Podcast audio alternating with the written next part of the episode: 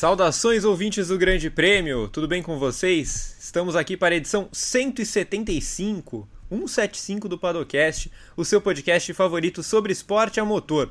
Eu sou Gabriel Curti, estamos em clima de Copa do Mundo e comanda a nossa atração com Luana Marina e Gabriel Carvalho. Na produção, Pedro Prado segue no comando com a gente, consternado com a derrota da Argentina para a Arábia Saudita no, um pouco antes da nossa gravação. É, espero que todos vocês aí do outro lado estejam muito bem. Antes de tudo, mantendo a tradição, um abraço para os amigos da Central 3, os maiores especialistas do país nos podcasts. Ouçam o Padocast até o fim e depois pulem direto para o feed dos nossos parceiros.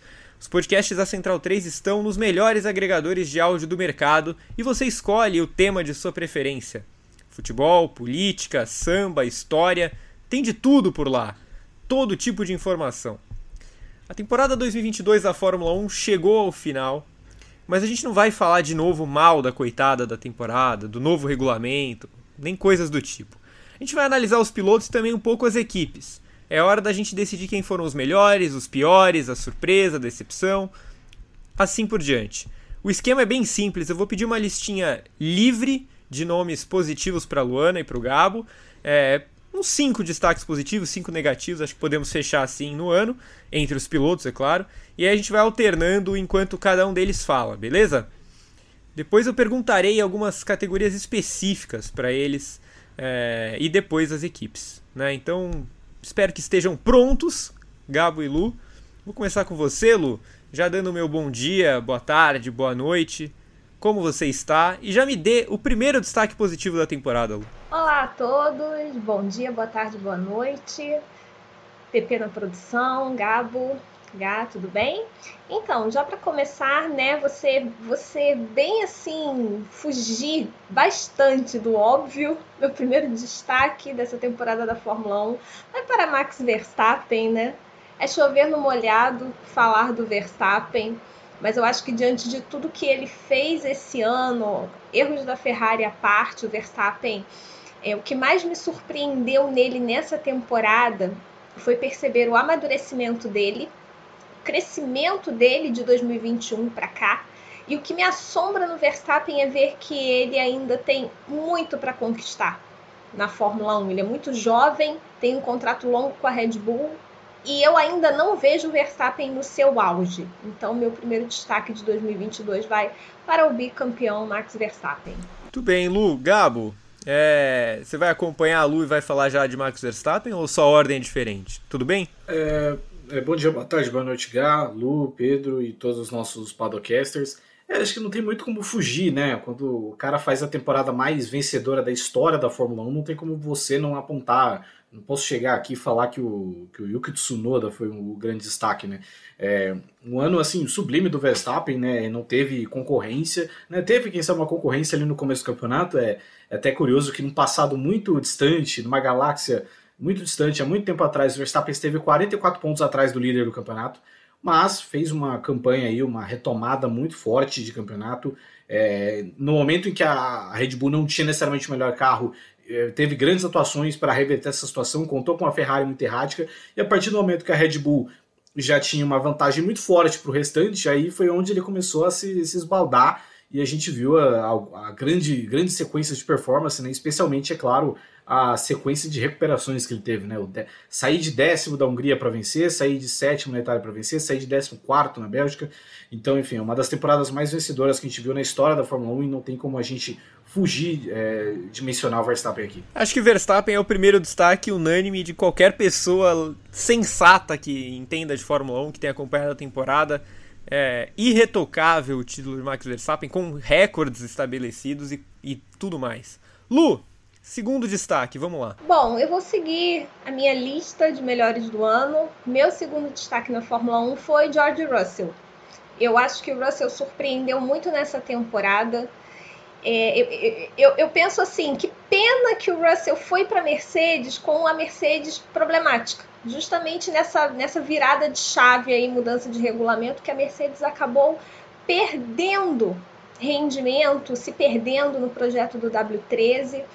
Mas ainda assim, os problemas da Mercedes fizeram o Russell crescer. E isso é o que é mais impressionante nesse ano.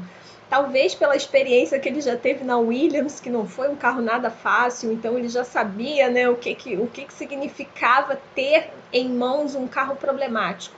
Mas a verdade é que o Russell conseguiu se adaptar muito bem a esse W13, ele conseguiu extrair resultados é, do carro ao longo das corridas. Foi ele o responsável pela única vitória da Mercedes no ano, foi ele o responsável pela pole position que a Mercedes conquistou.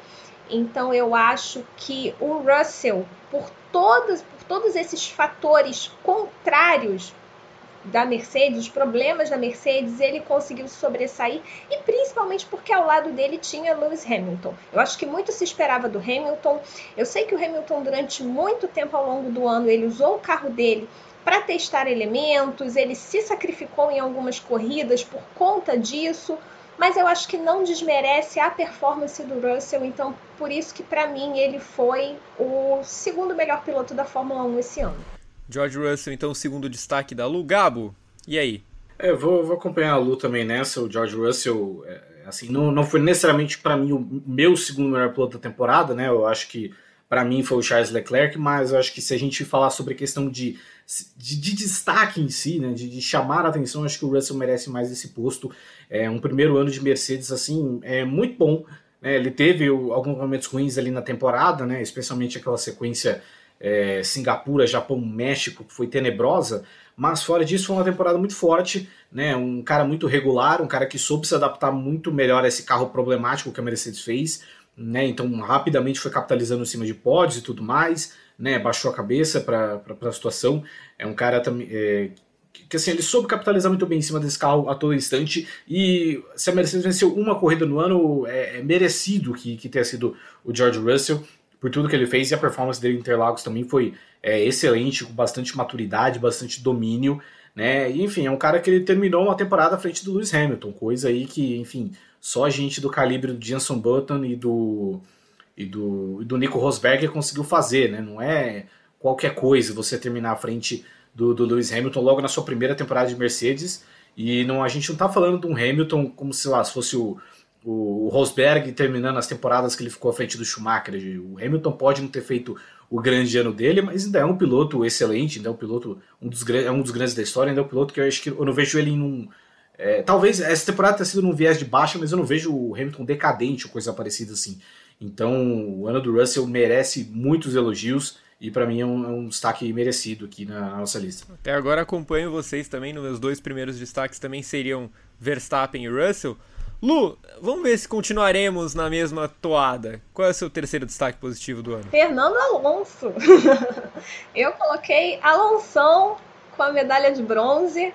Eu acho que também tem, não tem muito é, o que dizer. Eu acho que o Alonso realmente ele sofreu muito com, com o azar, porque os problemas de confiabilidade da Alpine eles apareciam muito mais no carro dele do que no carro do, do Ocon.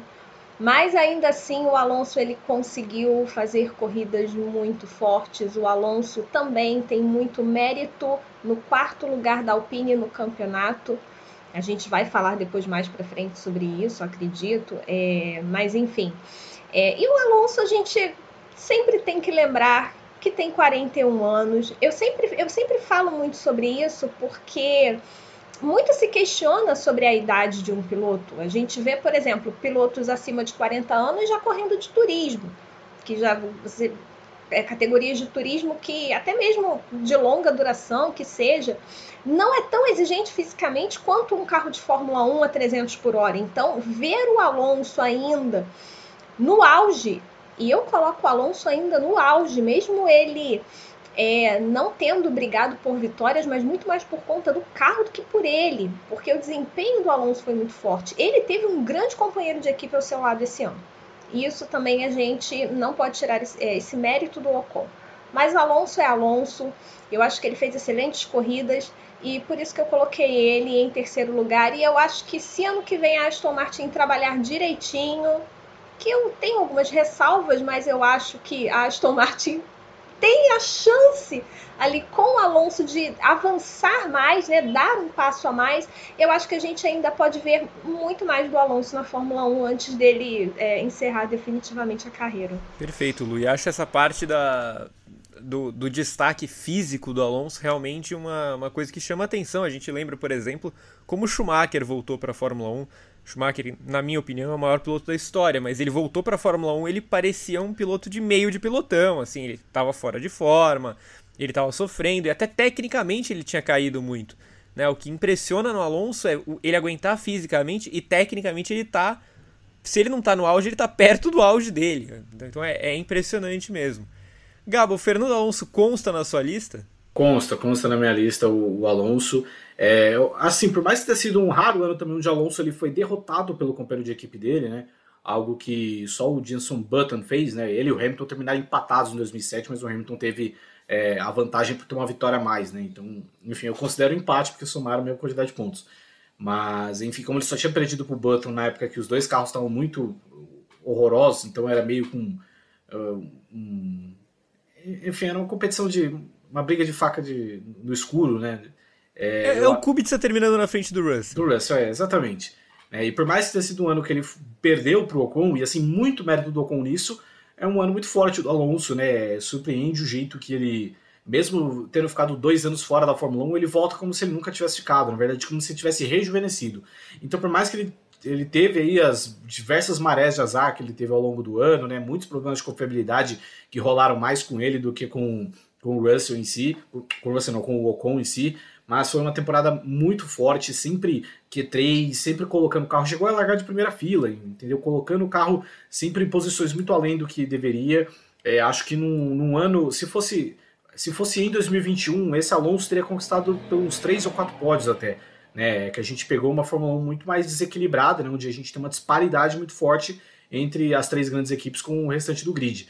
Né, e aí, tanto com o Alonso, pô, ele foi top 5 três vezes, num campeonato que você tem esse tipo de disparidade. Então é um ano muito impressionante do Alonso. Sei lá o que vai ser dele na Aston Martin, sinceramente, não, tenho até medo de dele estragar esse bom retorno que ele teve aí. Mas é fato que 2022 ele foi um dos melhores pilotos do grid. Também tenho medo do que pode acontecer. Eu, eu, eu, tô com aquele sentimento misto, assim, porque ao mesmo tempo que eu acho que o Alonso pode ser o cara que puxa a Aston Martin de fato para ser a líder da Fórmula 1B, porque tem potencial e tal. Ao mesmo tempo, a gente sabe que o histórico do Alonso é de impaciência. E agora que ele está com 40 e tantos anos, acho que a impaciência dele deve estar tá no talo, né? Então, imagina chegar na pré-temporada e andar em 18 Não seria muito agradável. Lu, quarto destaque positivo. Para mim, Lando Norris. Acho que o Norris é... Também não, não tem, assim...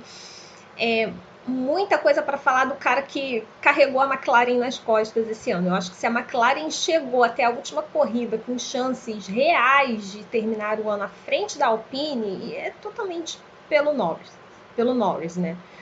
E também o Norris foi o cara que, além de Ferrari, Red Bull e Mercedes, conseguiu chegar ao pódio. Então isso também é uma, é, é uma coisa que, que merece muito destaque. A gente, como o Gabo, o Gabo pontuou muito bem, né? A, a, gente teve uma mudança de regulamento esse ano na Fórmula 1, propondo um equilíbrio maior, e não foi isso que a gente viu.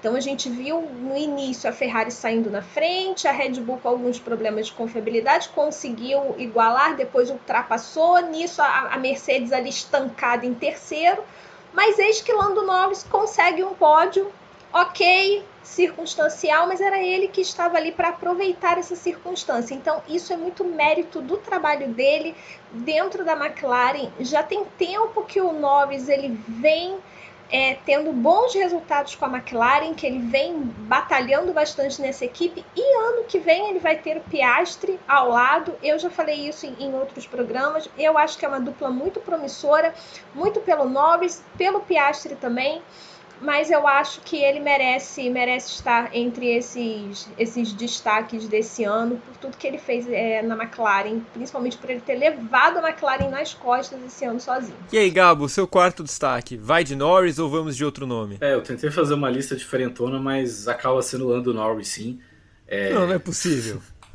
É, foi uma temporada. Eu acho que talvez essa temporada tenha sido a mais desafiadora da, da carreira do Lando Norris. É, ele é um cara que Ele chegou, ele nunca precisou necessariamente dentro da Fórmula 1 ele roer osso, né? Ele sempre teve carros é, minimamente aceitáveis, né? Ele pegou uma McLaren já num viés de, de alta, né? Já era, não era mais McLaren Honda, e aí, é claro, teve 2020 e 2021 anos é, bem fortes, né? 2021, claro, ano de vários pódios, pole position, quase vitória, etc. Mas esse ano foi um desafio muito grande para ele, porque a McLaren ela começou o ano muito mal, ela errou a mão do carro, assim, ficou muito nítido isso desde o começo, que esse carro da McLaren era ruim. E mesmo assim, ao ponto que a McLaren vai também tendo a sua evolução ao longo da temporada, ele vai segurando a barra e vai administrando é, a situação do jeito que dá, né? Ele até fez uma brincadeira agora no, no GP de Abu, de Abu Dhabi que ele tinha se classificado em sétimo lugar e ele falando, não, aqui é perfeito e tudo mais, porque ele foi o sétimo piloto da Fórmula 1 o tempo inteiro esse ano. Ele chegou em sétimo 400 vezes ao longo do ano, e claro, quando teve a oportunidade, ele capitalizou muito bem na Emília Romanha, que foi uma prova um pouco mais. onde a gente tinha uma Mercedes mais defasada e, enfim, a Ferrari, os dois pilotos da Ferrari acabaram errando, ele é, capitalizou e, e, teve aquele pódio ali. Né? E, enfim, eu acho que essa é uma temporada de muita maturidade dele, porque nessa ele precisou ralar um pouco mais para colo colocar a McLaren em um patamar diferente. Ele não tinha o contexto que a McLaren apresentou nos três anos anteriores. Isso é muito impressionante. Né? Se a McLaren, mais uma vez, ela teve a chance de de, bater, de bater de frente com a Alpine o tempo inteiro, até porque em termos de performance os carros eram parecidos, né? Mas a questão é que a Alpine tinha dois pilotos, a McLaren tinha um, é, é o mérito do Norris aí, né? Eu acho que assim, para a história não vai ficar com uma grande temporada do Norris, né? Tipo, pô, ano passado ele fez pole position, fez pod várias vezes, ele, ele quase foi terceiro, por boa parte do campeonato passado ele era terceiro colocado.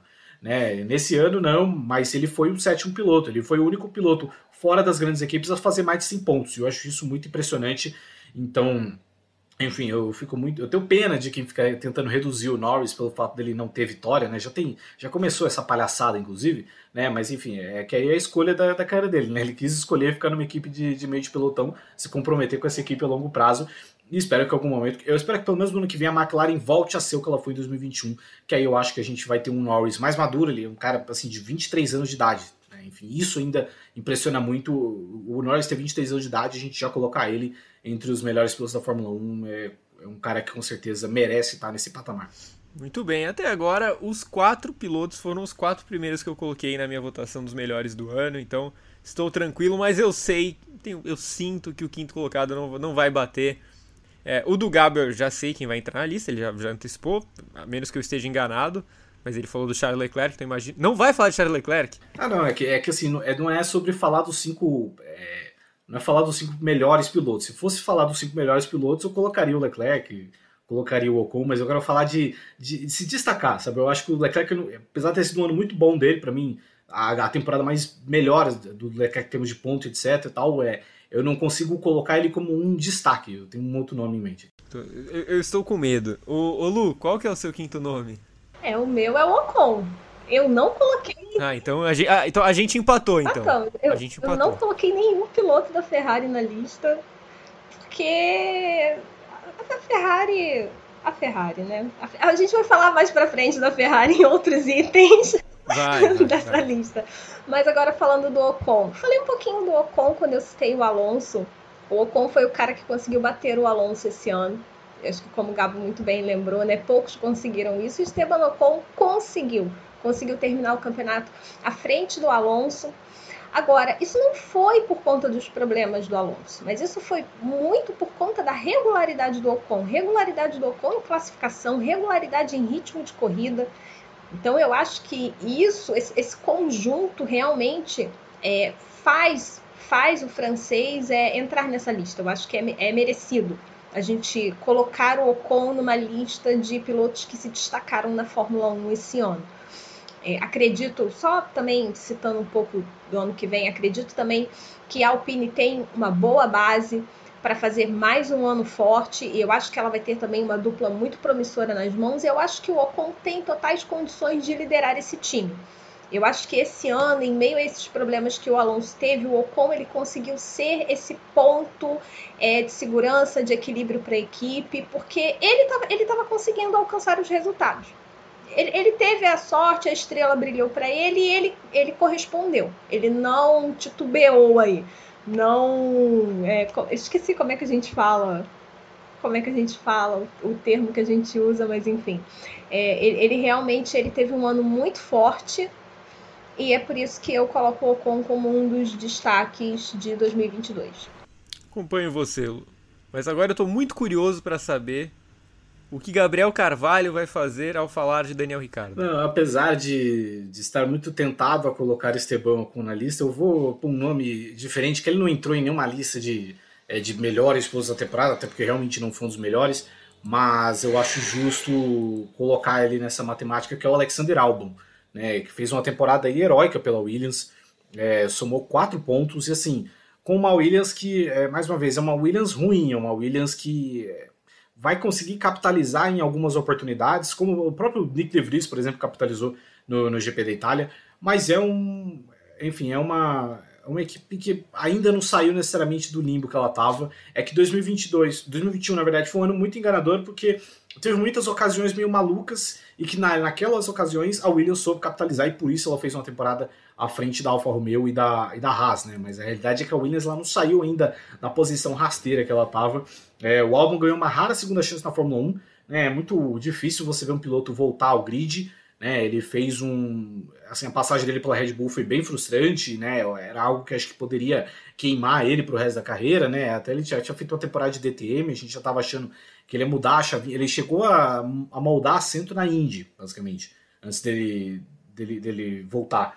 É, e acho que ele capitalizou muito bem dentro das oportunidades. É, então são quatro pontos assim heróicos, né? Porque normalmente a gente, a gente teve uma temporada que ela não foi tão maluca quanto a do ano passado e que há sim uma disparidade entre as equipes, né? especialmente as equipes maiores para as equipes menores. Como no ano passado não tinha, mas talvez Talvez até no ano passado tinha, mas justamente por a temporada ser mais maluca, ela meio que é, mascarou um pouco disso. Então acho que assim, o álbum é, não merece estar entre os melhores depois da temporada ou coisa parecida, mas eu acho que é um destaque positivo e por isso eu coloco o Alexander Albon na minha lista. Gostei desse voto, Gabo. Até é, eu não tinha nem cogitado o álbum, porque o álbum eu até falei sobre isso no Paddock GP, né? Na apresentação dos melhores do ano. Inclusive, vocês ouvintes, espectadores, votem nos melhores do ano. 16 categorias, os finalistas já foram indicados.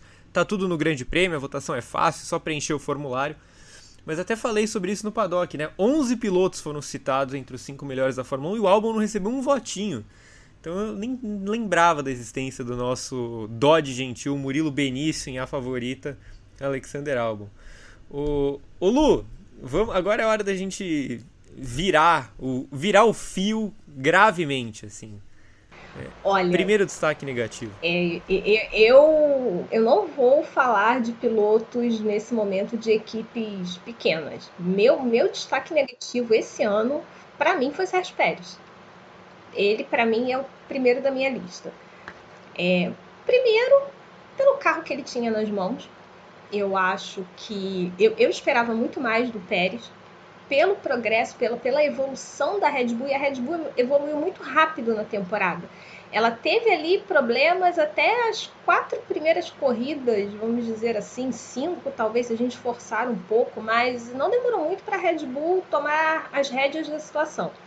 E quando ela faz isso, e aí realmente fica muito difícil você com o Max Verstappen você não começar a vencer, vencer, vencer e vencer. Só que a minha expectativa é que o Pérez viesse atrás. Se a gente, por exemplo, a gente olhar para aquele período de domínio da Mercedes, aqueles oito anos que a Mercedes dominou na era híbrida, de oito anos que ela foi campeã de construtores, que ela colocou os seus pilotos ali é, sempre brigando pelo título, a gente vai ter cinco temporadas com a Mercedes fazendo um, dois na classificação. Então eu acho que diante do domínio que a Red Bull mostrou esse ano, eu fiquei, eu fiquei decepcionada. Eu esperava muito mais do Sérgio Pérez. E para mim a cereja do bolo, que é onde ele perde completamente a razão dele, é nessa briga que aconteceu após o Grande Prêmio de São Paulo. Eu acho que essa briga pós GP de São Paulo, quando ele fica completamente indignado por não haver o jogo de equipe, pelo Verstappen não ceder posição a ele e ele joga que o Verstappen só é bicampeão por causa dele, agradeça a mim, para mim ele perdeu completamente a razão. Eu acho que o Pérez ele teve um excelente momento no ano em Mônaco, só que aí quando você fica sabendo que há uma declaração, que há um, um bastidor onde ele confessa que ele bateu propositalmente na classificação, não tem nem como considerar esse fim de semana. Eu, pelo menos, eu já desconsidero tudo que ele fez nesse fim de semana em Mônaco. Por mais que tenha sido, para mim, a grande performance dele no ano. A razão que ele teve ali foi na Espanha. Eu acredito que ali na Espanha realmente ele teve razão, poderia ter acontecido ali. É, a, o Verstappen poderia ter deixado ele passar, porque o Verstappen tinha problema no carro. Ele estava com aquele DRS quebrado. Só que ali, se a gente voltar, a Ferrari teve um abandono, Charles Leclerc abandonou, o campeonato estava exatamente. É, naquele momento do campeonato, uma vitória do Verstappen poderia ser determinante se a Ferrari continuasse equilibrando o jogo com a Red Bull até o fim. Então eu entendo também o Verstappen ele ter brigado a Red Bull não ter optado por favorecer o Verstappen, o perdão, o Pérez na Espanha. Mas ainda assim, foi um momento que ele ainda teve talvez como argumentar. Em Mônaco, depois do que a gente ficou sabendo, para mim já perde completamente sentido e o que as coisas que ele falou depois do Brasil ainda que tenha se arrependido, já falou, não volta mais. Então, para mim, Sérgio Pérez é o, o, top da minha lista decepção do ano. Muito bem, muito bem. Sérgio Pérez não, não tem despertado muito, muitos amores ultimamente mesmo, né? O Gabo, e o seu destaque primeiro, negativo? Eu vou colocar o Daniel Ricardo mesmo. É, porque assim, eu também eu quero. Não, é, normalmente, eu também não quero chegar aqui e falar que o Mick Schumacher foi um destaque negativo, né? Porque, enfim, é, ou que o Guan Yu né? Porque, enfim, a gente sabe o que esperar dessas pessoas. E por mais que assim, o ano. O 2021 do Ricardo, apesar da vitória, foi um ano muito ruim, é, mas ele conseguiu piorar isso de forma tão bizarra em 2022 que acho que não tem como não mencionar. É, no meu caso, né, eu não consigo mencionar outro nome que não seja o Ricardo, é, especialmente porque foi muito daquilo de expectativa, né? É, a gente fala hoje do Ricardo como um piloto que está fora do grid da Fórmula 1 ou coisa parecida, mas é, não era esse o cenário em 2020. Né? Não era esse o cenário em fevereiro de 2021, provavelmente. A gente considerava o Ricardo um, um, um dos melhores pilotos do grid, ele um cara que vinha de uma passagem é, boa pela Renault, apesar da gente sentir, é claro, que não foi necessariamente o movimento mais inteligente do mundo sair da Red Bull é, naquele estágio. Ele vai para a McLaren que ele pega um time em alta. Ele poderia ter segurado o melhor time em alta, mas não. Ele acabou indo muito mal. É, e especialmente esse ano foi um ano bizarro, assim. É, por mais que a McLaren não tenha entregue necessariamente o que eles entregaram em 2021, a gente viu um Norris toda a corrida em sétimo, o Ricardo toda a corrida em décimo segundo. A gente viu um Ricardo chegando atrás do Mick Schumacher, um Ricardo eliminado em Q1, um Ricardo batendo no, no Sainz, um Ricardo batendo com o Magnussen. É um ano muito ruim, é, e, novamente, é, não é isso que a gente espera do, do Ricardo. A gente se acostumou a colocar o Ricardo entre os melhores pilotos da Fórmula 1. Acostumou-se né, a, a, criar uma, um mito de que o Ricardo era subestimado, né, porque quando ele corria na, na Red Bull, a Red Bull não tinha uma condição de entregar um carro que brigasse por título para ele, ou coisa parecida. Então, enfim, é, eu não consigo mencionar outro nome que não seja o Daniel Ricardo. Né, em, em... O... Qual, qual foi o termo que você utilizou? Bizarro, foi isso que você falou? Talvez, eu não, não lembro. A temporada dele? É, ele... Eu, não, eu, eu, perdi, eu perdi o termo, mas eu gostei dele e perdi depois. Mas ah, foi alguma coisa nesse, nessa linha. Mas é uma boa definição. Ô, ô, Lu, seu segundo destaque negativo. É, aí a gente já começa a ser um pouco mais óbvia, né? É o Daniel Ricardo. Eu coloquei eu coloquei o Ricardo abaixo do Sérgio Pérez, por incrível que pareça. É, eu, eu, acho que, que o Gabo pontuou muito bem, é só título de curiosidade aí. O Norris ele encerra a temporada com 122 pontos e o Ricardo com 37 pontos. Então, assim, acho que isso já, já, já mostra que realmente ficou inacreditável. Muito a desejar, muito a desejar mesmo. O cara teve pontuação de Haas. Sim, sim, sim, exato. Não, não, faz o menor sentido. Não faz o menor sentido. É, ainda mais. Ok, ele dizer que não se adaptou ao carro, o próprio Zac Brown também falar sobre isso, que o Ricardo ele brigava muito mais com o carro da McLaren do que o Norris, mas eu acho que isso não é razão para uma disparidade dessas. Ainda mais levando em conta a experiência dele, a passagem que ele teve pela Red Bull, que não foi uma passagem ruim, ok, ele não, não foi assim, ele, ele não, como, como o Gabo falou, né? Ele não teve aquele carro para brigar por títulos, para poder é, acumular vitórias em cima de vitórias, mas ele teve uma passagem muito honesta, muito decente pela Red Bull, tanto que a Red Bull agora já tá aí de olho nele, né? Helmut Marko já confirmou que ele volta, Christian Horner disse que o contrato ainda não está assinado. Eu duvido que Ricardo não queira assinar. Mas é isso, a gente vê um piloto que ainda é jovem, o Ricardo ele tem 33 anos, ele não, ele não é, por exemplo, o Hamilton já tem 37 anos, né? O Hamilton está muito mais perto dos 40 do que o Daniel Ricardo. E a gente olha para o Ricardo e vê ele muito mais em fim de carreira do que o Hamilton. Então hoje o Ricardo, a saída dele é um piloto reserva para ele ainda vislumbrar no futuro voltar para a Fórmula 1, sendo que não há garantias nenhuma disso. Então olha a situação em que ele mesmo se colocou. Muito, muito difícil isso. Ele teve pouquíssimos momentos na temporada que a gente olha e fala assim, não, realmente o Ricardo aqui, ele, ele teve um... De cabeça eu nem consigo lembrar, mas foi realmente uma decepção para mim. Pois é, Lu. Talvez o melhor momento do Ricardo tenha sido aquele quinto lugar enganoso em Singapura, que ele não fez nada. É, ou o sétimo lugar no México, que ele bate no Tsunoda. Então, até os destaques dele são péssimos esse ano. O, o Gabo, é, seu segundo destaque negativo aí. É, meu segundo destaque negativo vai para Carlos Sainz. É, apesar aí de ser um ano de primeira vitória, primeira pole position, etc eu achei um ano muito abaixo da média também do Sainz, especialmente pelo, pelo que ele vinha mostrando é, nos últimos tempos. Né? Ele faz uma passagem pela McLaren muito forte, né? a gente está elogiando aqui o Norris tanto, mas é bom lembrar que o Sainz ganhou por larga margem dele os dois anos que ele esteve lá, e ano passado ele fez um ano absurdo, né? foram três pódios, capitalizando todas as oportunidades e chegando à frente do, do Charles Leclerc na classificação. Leclerc, claro, tido há um bom tempo aí como futuro da Ferrari, né? O, todo bonzinho né, que a galera pinta sobre o Leclerc. É, mas de qualquer forma, eu esperava né, que o Sainz ele tivesse a mesma postura dos últimos anos. Não que ele estivesse. É, ele poderia até perder na pontuação para o Leclerc, como ele perdeu mesmo, mas esperava que ele estaria um pouco mais próximo. O cara que ele mesmo admitiu, ele deu uma entrevista para Sky Sports aí após a corrida em Abu Dhabi, ele falou que ele teve um. Ele não está satisfeito com o ano dele, demorou muito para encontrar ritmo, que ele nunca se sentiu tão é, com tanta dificuldade no começo de temporada, né? E que o, o fato do Leclerc ter começado bem o ano expôs muito ele.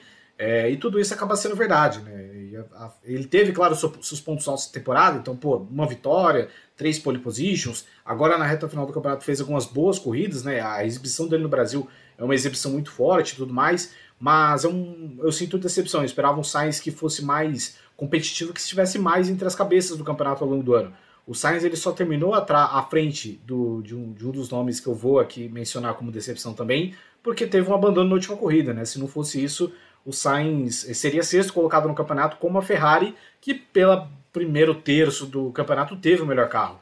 É, enfim, pô, o cara, o Sainz ele teve novamente, ele teve cinco acidentes em primeira volta em 2022, cinco abandonos em primeira volta, isso é meio surreal. É, ainda acho que ele tem crédito para gastar, ainda acho ele um dos melhores pilotos da Fórmula 1, mas 2022 foi muito abaixo daquilo que a gente esperava. Lu, terceiro destaque negativo. Então, vamos lá. É, eu, eu, agora vou começar a ser mais óbvia na, na minha lista de decepções. É, eu coloquei o Lance Stroll como meu terceiro destaque negativo, puramente porque eu acho que a Aston Martin ela não foi um carro de todo ruim, embora ela tenha, ela tenha tido um período ali bem complicado, mas eu acho que ela no final conseguiu dar uma arrancada, empatou com a Alfa Romeo é, na classificação final de construtores. Foi no detalhe ali o desempate, a Alfa Romeo ficou à frente. É, mas eu esperava um pouquinho mais dele. Acho que eu esperava um pouquinho mais do Lance Stroll. Talvez eu esteja sendo muito otimista de dizer que eu esperava mais de Lance Stroll na Fórmula 1, mas sim, eu sou uma pessoa que eu acredito no futuro, eu acredito nos pilotos, eu tenho fé. eu acho que assim, os resultados de Sebastian Vettel, claro, Sebastian Vettel dispensa apresentações, mas eu acho que ele, ele, poderia ter no mínimo acompanhado em alguns momentos. O Stroll, ele até fez, teve alguns brilhos assim, ele foi o responsável pelo melhor resultado da Aston Martin em corrida, ok. Mas eu esperava um pouquinho mais dele. Eu acho que ele ficou devendo. Eu acho que ano que vem ele tá lascado. Também acho, eu também acho. Gabo, terceiro destaque negativo aí. Bom, eu vou colocar como destaque negativo o Lewis Hamilton, né? Uma temporada aí que é, não só em números foi a pior temporada dele na Fórmula 1, né? Mas imagino que seja a pior temporada que ele teve pela Mercedes, né? Eu só não cravo que foi a pior temporada dele pela Fórmula 1, porque ele teve aquele 2011 que foi meio conturbado, né? Que ele tava com bastante problema pessoal, ele criou uma, uma rivalidade com o Felipe Massa ali, que eles batiam em toda a corrida, aquele para mim é, é, e o Button assim ficou bem à frente dele aquele ano. Aquele foi o pior ano do Hamilton, mas 2022 foi um ano difícil, um ano que o Hamilton, é, enfim, teve muitas dificuldades em se adaptar com o carro. Né? O Russell pegou a mão do carro muito mais fácil. E isso implicou em alguns momentos assim constrangedores para o Hamilton que a gente viu no ano, né? Então, pô, ele ser eliminado no Q1 na Arábia Saudita, um negócio assim surreal de você pensar, até porque o Russell mesmo ele foi mal, mas não foi tanto. É, teve aquela eliminação também, aquele GP da, da Emília Romanha, que os dois, se não me engano, as duas Mercedes elas caem no, no Q2, mas aí o Russell faz uma recuperação muito forte, o Hamilton fica preso atrás do Gasly é, a prova inteira. Tem o acidente dele com o Alonso em, na Bélgica, que enfim foi bizarro. É, de qualquer forma, acho um ano muito abaixo da, da, da média do Hamilton, assim, né?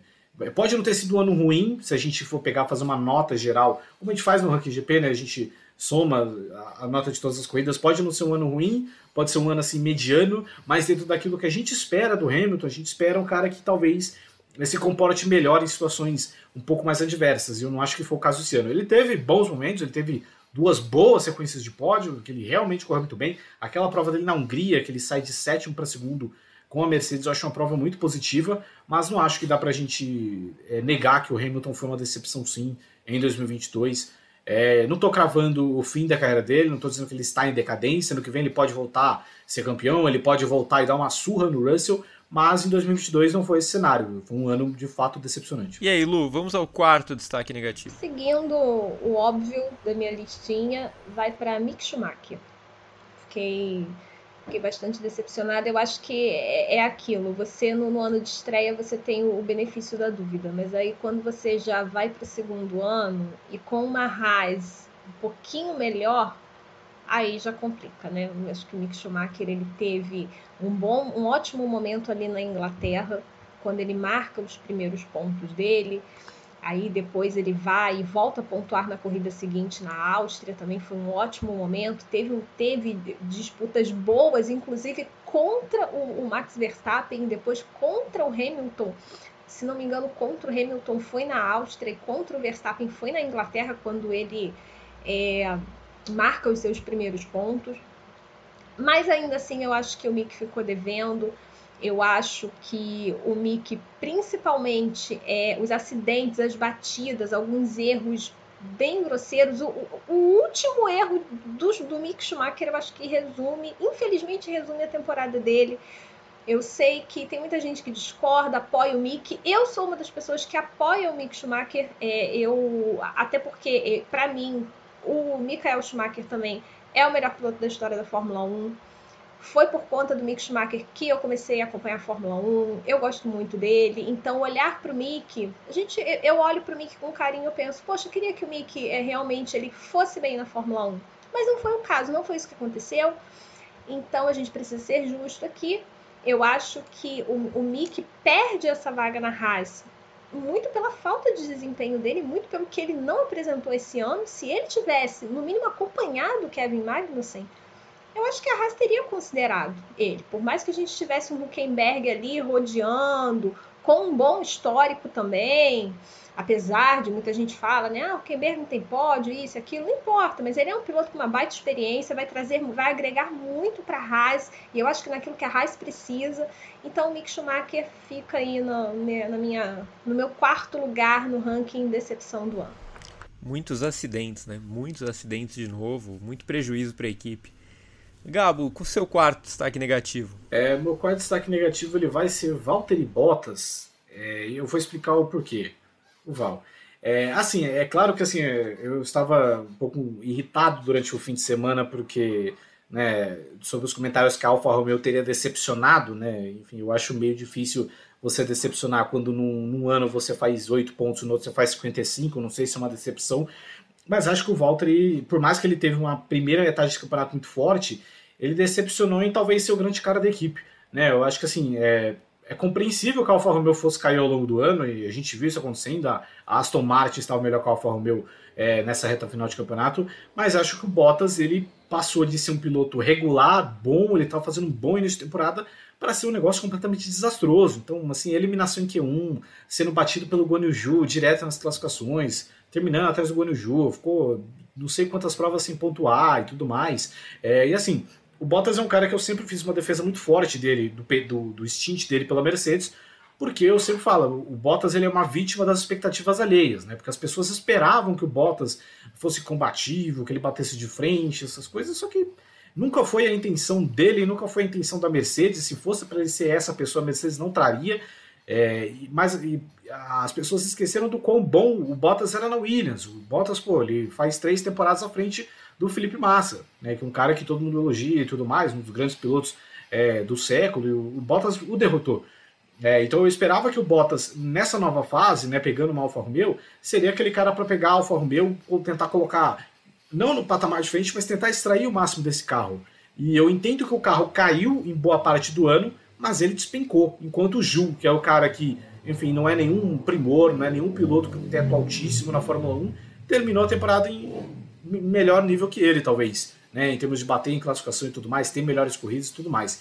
É, então eu acho que por esse aspecto eu achei a temporada do Bottas meio decepcionante, né? Eu acho que ele poderia ter terminado melhor do que ele terminou. Concordo com você, Gabo, concordo plenamente. Lu, quinto destaque. Vou pedir para vocês falarem bem rapidinho o quinto destaque para a gente ainda fazer aquele ping-pong final com outras, outra, outros quesitos. Manda, Lu. Vamos lá. Nicolas Latifi. Bem direta. Vou, agora perceba que. Perceba, Gá, que a nossa lista de melhores estava certinha. Agora, a, a lista de destaque uhum. negativo foi o restante do grid, né? Exato, pra você ver como a temporada foi horrorosa. Restante do grid, pois é. Ah, eu acho que pra honrar aí o nosso Lalá, carisma puro, mas ele fica no meu quinto lugar. Ele teve ali um brilhareco no TL3 da Hungria, se não me engano, que ele liderou. Mas só, né? O, só, só para só pra, é, ilustrar a, o meu, meu comentário. Latifi te, conseguiu a façanha de, num, num, campeonato com 20 pilotos inscritos regularmente, ele ficar em 21 em determinado momento da temporada, porque Nick De Vries entrou e pontuou. Apenas. mas, mas amo Latifi. Sim, grande, grande figura histórica, mas meu Deus. Gabo, quinto destaque negativo pra gente fechar essa parte. É, eu vou colocar o Mick Schumacher também, porque, enfim, eu acho que é um piloto que teve um contexto um pouco mais favorável, né? Quem sabe, é claro, eu sempre defendo que a Haas é, não queria, nunca quis ter o Mick Schumacher lá, mas acho que com um carro um pouco melhor e com um companheiro que não seja um, completamente, um completo psicopata, né? Inclusive, não sei se vocês viram o lindo texto que o, que o Nikita Mazepin postou no Instagram dele de, né, de, de, despedida do, pro, pros pilotos, de fase de luto. O cara é completamente maluco. É, mas enfim, com um cara que era mais de boa, que era o Magnus, acho que ele tinha um potencial para se desenvolver melhor. Enfim, ele decepcionou, bateu demais, ele já batia muito, já era quem batia mais na época do Mazepin e agora só deixou isso mais é, evidente, né? Talvez com um carro melhor e com um companheiro melhor, é, ele foi mais exposto e por isso está fora da Fórmula 1 em 2023. Esse texto do Mazepin, se tivesse sido escrito antes, poderia entrar no, das cenas do ano, nos nossos melhores do ano, porque realmente é uma coisa que é, foge à compreensão. Agora vamos fazer um esquema ping-pong, tá? Vocês só falam o nome e a gente vai trocando a pergunta. Começa com a Lu e o Gabo pode emendar, tá bom? Vamos lá. Lu, surpresa positiva do campeonato. Pole position de Kevin Magnussen no Brasil. Foi linda a cena, linda. Muito merecido. assim, merecido, né? Foi bonito de Gabo. ver. É, não, vou vacinar com a relatora e, enfim, a pole do Kevin Magnussen foi talvez a, a surpresa positiva desse campeonato. Decepção. Ferrari. Ferrari, Ferrari. Total, né? Não, não tem outra. Tem tudo. Piloto errou, equipe errou, todo mundo errou. Eu vou de Mercedes porque eu acho meio surreal uma equipe que acerta de forma sublime oito vezes seguidas, consegue errar de forma tão feia como eles erraram em 2022. Vamos lá, entre os pilotos, Lu, quem chega em alta em 2023 e quem chega em baixa? Em alta para mim, George Russell, e aí eu fico com o motivo que o Gabo acabou de falar, em baixa para mim, Yuki Tsunoda. que não era nem para estar no grid, mas ganhou uma chance, só que acho que muito mais por, por falta de opção da, da Vou em alta no, no George Russell, é, acho que é um cara que expôs bastante é, o potencial dele, bateu o Hamilton e se tiver a promessa que a Mercedes vai melhorar, é um cara que a gente pode cogitar ele brigando pelo título. Em baixa, Sérgio Pérez, que ele comprou uma briga desnecessária, é, simplesmente para e simplesmente provavelmente vai perder o melhor assento que ele teve na carreira dele e muito provavelmente vai encerrar também a, a jornada dele na Fórmula 1. Não sei se outra equipe vai querer pegar o Pérez em 2024. Para mim também, o Pérez é o cara que vai sair mais embaixo dessa temporada. Perdeu o vice, que ele colocou um peso enorme nisso. Se queimou com a equipe, com o Verstappen. Puta. O, o Lu, quais equipes merecem uma avaliação positiva de 2022? Red Bull, obviamente. Alpine e eu coloquei a Alfa Romeo na minha lista. Coloquei a Alfa Romeo porque eu acho que o carro, o carro realmente melhorou muito do ano passado para cá. Teve problemas, mas eu acho que diante das outras merece, me, merece destaque. Eu acho que a Alfa Romeo, pela evolução, foi uma das equipes que, que melhor fizeram assim em 2022. Quantas vezes a gente vê uma equipe sair de penúltimo para sexto em um ano? Não é muito fácil. Exato. O... Exato. Positivas, Gabo. É, Red Bull, né, temporada mais vitoriosa da história deles. Alpine, uma temporada muito forte. Enfim, sempre vai chegar né, a promessa do ano que vem. A Alpine vai dar o salto, mas enfim, é, foi um ano muito forte da Alpine. Bateu, voltou a ser a quarta força da, da Fórmula 1, algo que estava um pouco para trás. Eu vou colocar que a Aston Martin, porque eu acho que a Aston Martin deu uma melhorada nesse fim de ano. É, vai ter um piloto melhor na, nas mãos em 2023. E, enfim, eles sempre falam né, de, de ousadia, né, tem a nova fábrica que estão construindo, enfim. É, assim, se, se, isso vai significar alguma coisa, eu não sei, mas eu vejo a Aston Martin no momento de alta na Fórmula 1. Negativas, Lu? Alpha Tauri, primeiríssimo lugar, Williams e Mercedes. Eu acho, eu acho que a Alpha Tauri é injusto a Williams ter ter terminado o ano em último, porque para mim a AlphaTauri ela, ela foi mais bizarra que a Williams em muitas situações de corrida de classificação que a gente viu assim, e, tipo não, não largar, largar o piloto sem ter tempo para fazer a volta rápida e sacrificar a posição de largada do piloto, um problema de freio eterno, não melhorava nunca, fora outras bizarrices, né? E a Mercedes, eu acho que o Gabo já falou muito bem, então, só reforçar que também, para mim, é, a Mercedes eu acho que ficou muito, muito abaixo do esperado. Eu acho que é incontestável que o pior carro do ano foi da Williams, de novo. Mas a pior equipe, na minha visão, foi a AlphaTauri disparado também. Eu concordo com você, Lu. Gabo, destaques negativos. É, AlphaTauri, né, enfim, uma regressão inacreditável em comparação com o que eles tinham nos últimos anos. Eles basicamente voltaram ao status que eles estavam antes do Gasly chegar entendeu? E é um negócio meio que, que, E agora o Gasly saiu, ó que coisa boa. E a dupla ano que vem é Tsunoda e De Vries. Então, enfim. É, eu vou colocar também a, a, Ferrari, porque eu achei que essa reta final de Ferrari foi meio ruim, né? Com uma Mercedes ali chegando perto, uma Mercedes que venceu corrida. Das últimas 10 corridas, a Mercedes venceu uma, a Ferrari não venceu nenhuma. Uma Ferrari que está sempre entregando mais de sábado do que em domingo. Então, é, acho que é uma equipe que também eu não vejo ela chegando num viés de alta, não. Estou achando um viés de baixa para 2023. Muito bem, amigos. Muito bem. Gostei, gostei desse formato. Vou fazer mais vezes esses ping-pongs nas próximas edições. A Fórmula 1 só volta agora em 2023, com a pré-temporada e o início do campeonato em 5 de março. Mas vocês continuem conferindo o noticiário no Grande Prêmio, nossa programação de vídeos, tem especial de fim de ano, vídeos sobre Copa do Mundo, enfim. É, quando tem Fórmula 1, tem briefing, sexta, sábado e domingo, agora só ano que vem. É, mas continuem ligados nos nossos canais. O primeiro com vídeos especiais, o segundo com as análises também especiais do nosso time de comentaristas. Votem nos melhores do ano. Votação está aberta no Grande Prêmio. Acompanhe tudo lá. Provavelmente as próximas edições dos, dos Padocasts serão com apresentadores variados, mas veremos como vai funcionar isso nos próximos dias, tá bom? Agradeço demais a Lu, ao Gabo, ao Pepra, aos amigos da Central 3, Gil e a mim. Um beijo para todos vocês e até mais. Tchau.